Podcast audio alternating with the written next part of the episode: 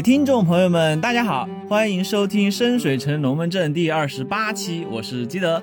大家好，我是塞尔纳。上期节目啊，我们来到了纷乱的码头区。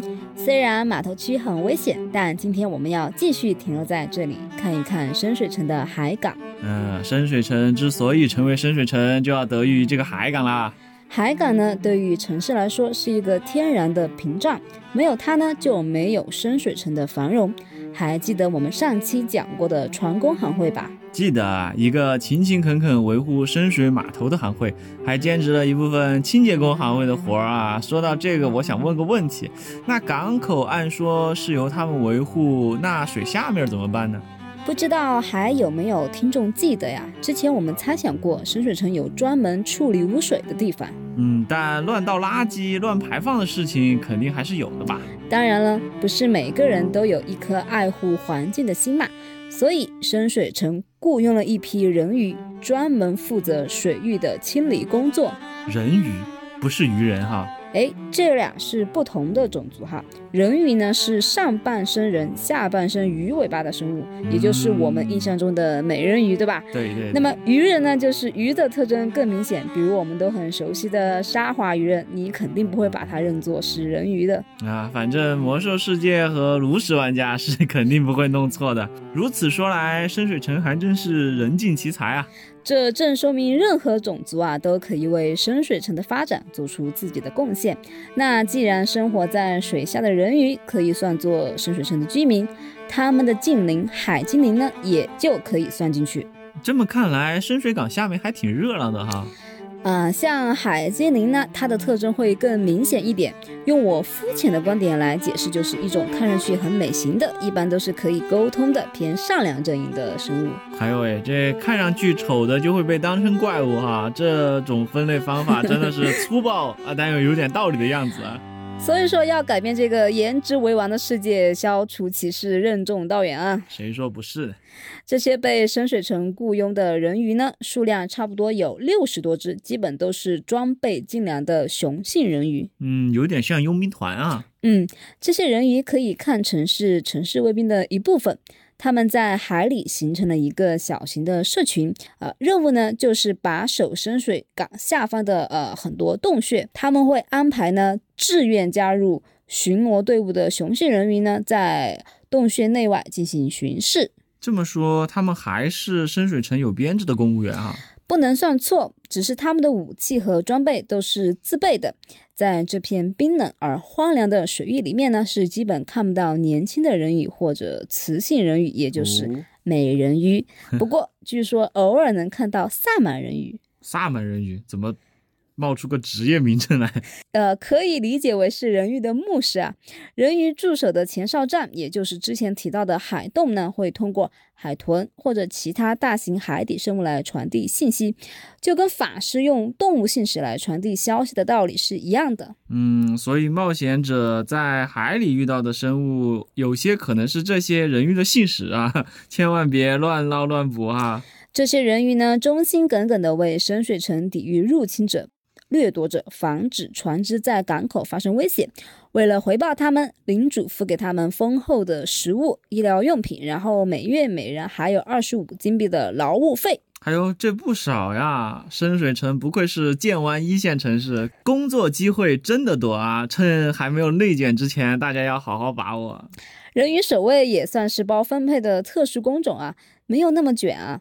而且值班的法师守卫呢，也会使用诸如水下呼吸啊、通晓语言之类的法术，让高级守卫和卫兵呢在水下同这些人鱼一起巡逻处理事务。公家铁饭碗。当然，他们这个活儿呢，也不是那么好干的，属于门槛不高，但做起来又脏又累，还忙得要死的工作。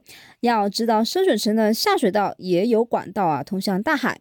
那些排放口上面覆盖着非常大的啊坚固的啊山格，人鱼呢会定期巡逻这些区域，用挂在杆子上的渔网呢把垃圾兜起来啊，收集残骸碎片，汇聚成可以拉出来的球体，再运输到海上，就像现在 环卫工人用垃圾口袋在马路上清除垃圾是一样的。嗯，爱护环境，人人有责呀。哎，等等，这这不就是海洋版本的清洁工工会吗？啊，确实有相近的职能啊，不过与清洁工行会财务自主不同啊，人鱼守卫啊，无论是打捞到尸体啊，还是三楼的货物啊，或是沉船呢，都必须上交给领主。哎，光这一项领主就不亏啊。然后在海里呢，有那种像是海底火山的地方，会产生一片炎热的区域，那么人鱼呢就会在这种地方培植海底花园，他们在那里呢。种植和培育某些海底植物啊，做成肥料运输出去，并用来补充自己的食物供应。海底产的肥料，没听说过肥料还能种出来啊？这个叫魔法世界无奇不有嘛。比方说那些喜欢啊栽种稀有植物的法师啊，在自己的花园里画出一片水域，搞个水族馆，栽培一点海里的植物或者养殖点鱼类啊，恐怕就需要这些肥料了。嗯，那感觉 肯定比一般的肥料饲料要贵哈。不过在深水城还是有市场的。冒险者要是跟人鱼打好关系啊，搞不好可以做独家代理哦。嗯，你这么一说，我突然想到，咱们的团之前不是有一天冒险者要去寻找海面下的某个生物嘛？其实可以让巡逻的人鱼帮帮忙嘛，也就不用他们划着天鹅小船啊去挑战大海了。但你在海面上想要接触海下的生物是非常非常需要运气的，可以说啊，异想天开啊，总不能靠喊吧？大家可以在游泳池里试一试啊，把头埋进水里，让你旁边的小伙伴跟你说话。听听看就知道这声音能不能传进你的耳朵里啊！啊，当时他们的操作是非常迷惑啊，也难怪塞尔纳直接坑了他们五十个金币，让他们划着白色天鹅小船啊，就是公园里面的那种，在海上漂了一圈，啥也没捞着啊。就当是让他们体验了一下高级游园项目啊。说回海港啊，港口的底部是多岩石的地貌。微微倾斜，上面呢薄薄的覆了一层泥。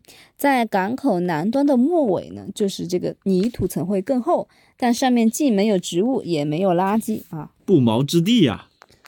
整个港口的地势呢朝南向深水岛倾斜，从西边和东边两端呢又往上升，所以整体是个倾斜的碗状啊结构。在海港底部靠近深水岛的地方呢，斜坡陡然下降啊，深入巨大的未经探测的深海之处，这里就是被称作安伯里的宝藏之地。这个听描述就知道，对深海恐惧症像我这种啊，太不友好了。哎，还有这个安伯里是谁呢？她呢是海洋女神啊，又叫深海女王。这里曾经只是一个小小的洼地。但是人鱼萨满神奇地打开了海港的底部，发现了更深的洞穴，那里面的惊喜可就多了啊，引来了不少寻宝者。听听，这又是一条让冒险者发家致富的道路啊！总有一天，我们这个节目可以改成在深水城赚到钱的一百种方法，那到时候就去深水城开个人才交流中心得了，跨次元就业是吧？那么这些寻宝者呢，既有常见的类人种族啊，也有喜欢宝藏的非人生物。他们有来寻找沉船宝藏的，也有想啊探索更深的海域的。那看能不能找到什么沧海遗珍啊！啊，金银财宝谁不爱呢？我算是知道为什么有个 NPC 要开着潜水艇去寻宝了哈。如果有寻宝者在这里寻觅到了宝藏呢？人鱼守卫是要求把宝藏的十分之一当做他们的报酬啊！十分之一，苛政猛于虎了啊！这是难怪平台和渠道躺着赚钱。这毕竟是别人的主场嘛，在安博里的宝藏之地的边缘啊，伫立着一座带着魔法光辉的灯塔，它引导着人鱼巡逻啊。充当巨大海马的呃双系点，同时也是人鱼的军械库和存储设施，还充当海面上行驶的船只的水下信标。水下哨所，还有巨大海马这种水下坐骑啊！我想到魔兽世界里面的瓦斯奇尔了，是有点那个感觉哈。总之呢，在海里游走啊，辨别方向是个大难题，有个海里生物当坐骑呢会好一点。嗯，也要看光源和水质吧。这个哨所能提供光照，那深水港的海水够不够清澈呢？港口和海底灯塔附近的水域呢都很干净，所以在这里乱闯是很容易被人民发现的。尤其是靠近宝藏之地的地方，一个扑腾说不定就被盯上了啊！想要在这里寻宝的冒险者需要注意啊，不要随便跟人鱼起冲突。好歹人家也是深水城的正规军，就是收费有点黑啊。有时候在港口啊，还能看到洛卡鱼人到这里来做买卖，也能看到其他的。人鱼，但是蟹人和沙华鱼人这些种族呢，就很少呃呃会以能够交流的身份出现，登场方式呢，往往都是袭击船只啊，攻击冒险者什么的。不愧是低等级的常驻怪物啊，与地精狗头人一样，粘着新冒险者不放。不过他们能够闯入港口袭击，已经算是人鱼守卫的工作失职了吧？六十多只人鱼守备整个海港啊，就是出现捉襟见肘的情况也不是不可能的。当然，深水城里永远不缺想要出人头地的冒险者。那些有所图谋的怪物，敢在人鱼巡逻范围内放肆啊，下场多半就是被多支执法力量和拥有武力的热心市民变成经验值或者里程碑啊，可以预见的结局。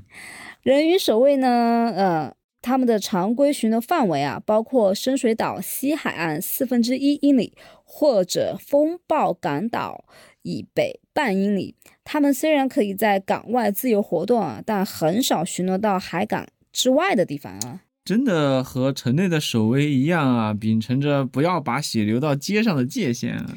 这和人鱼知道很多海里潜藏的危险也有一定的关系。比如鲨鱼和深海之眼会在夏季造访这些水域。又想到咱们的冒险者在水里和鲨鱼斗智斗勇的故事。啊智利人老法师一竿子掀开潜水装置的前门，让几个冒险者喝海水喝到饱，差点团灭，啊还引出了汤姆队长的名言啊！幸好是鲨鱼啊，要是他们遇到深海之眼，估计就没有那么好运了。至于这个深海之眼是个啥呢？各位城主可以去查查资料啊。冒险者就不要抱太大的好奇心，不然就失去偶遇的乐趣了嘛。哎，我觉得你这么一说，冒险者们遇到深海之恋的概率反而大大的增加了呢。这就要看城主想怎么应对冒险者探索的热情了。再多说几句啊，如果有学者想要研究水生种族，可以在南方温暖的水域中找到所有的水生种族。通常呢，在远离海港西南部的地方和永居岛还能够找到水精灵，啊，可以在那儿进行更多的交易活动。哎，那个编辑部的故事，那个歌词怎么唱的来着？世界很大，是个家庭，是这么唱的吗？我觉得词儿没错，但你这个音好像左到没边了啊。好了好了，那么说完海下，最后提一点入港的事情啊。深水城的海军呢，会利用可伸缩的链网啊和能够起防御作用的墙，来阻止特定的船只进出港口。哎，这就很有海贼王的顶上战争的即视感了。配合之前提到的深水山投石车，盘旋高空的施救骑兵，深水港的防御体系整体还是挺牢固的。海陆空一体化防御啊，那肯定呀。希望大家听完这段介绍呢，对深水港能有个大致的印象啊，同时对在海上会遭遇到哪些生物和事件也有大概的概念。嗯，说起来，深水城的几个城区差不多就讲到完了吧？嗯，对，基本上我们都溜了一遍了。下期呢，我会给大家讲一讲王者之城呢，在那之后啊，深水城所有有编制的区域就算全部讲完了。那看来咱们这一季的节目内容也逐渐接近尾声了。大家如果还有什么想听的内容，就千万 留言告诉我们啊！我是基德，我是塞尔纳，我们下期节目见。